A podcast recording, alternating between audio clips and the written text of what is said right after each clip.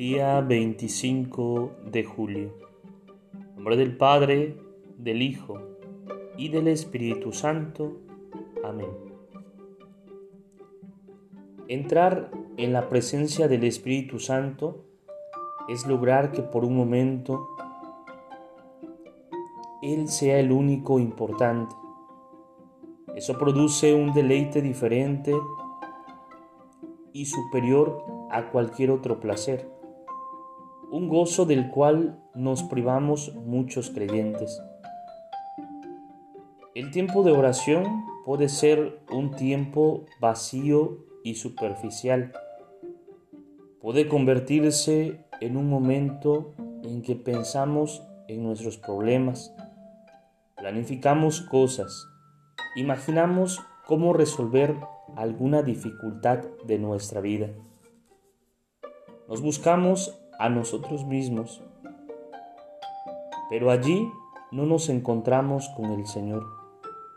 Eso todavía no es entrar en la presencia del Espíritu Santo. Eso es hablar con uno mismo, porque allí Dios no ocupa el centro de nuestra atención y ni siquiera es una presencia que nos interese.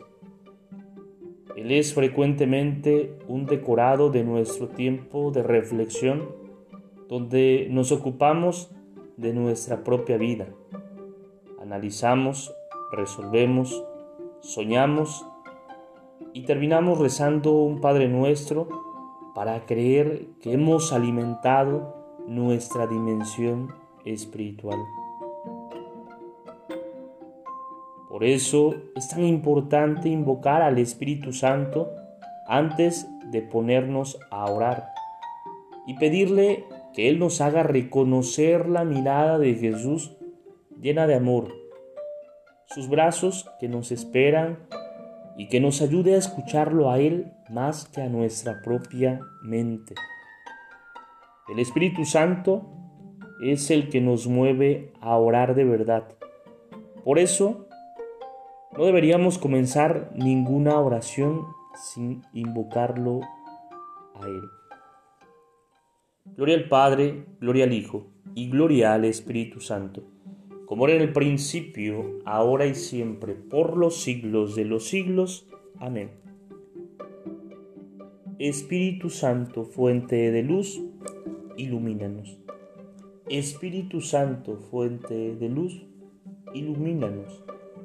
Espíritu Santo, fuente de luz, ilumínanos.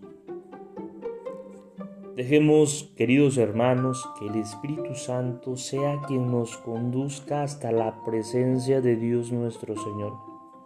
Podamos entablar este diálogo, podamos dejarnos sanar, podamos crecer en su conocimiento. En nombre del Padre, del Hijo y del Espíritu Santo. Amén. Te saluda el diácono Edgar Zobat Campos de la parroquia de San Juan Bautista en Cuitláhuac de la diócesis de Córdoba, Veracruz.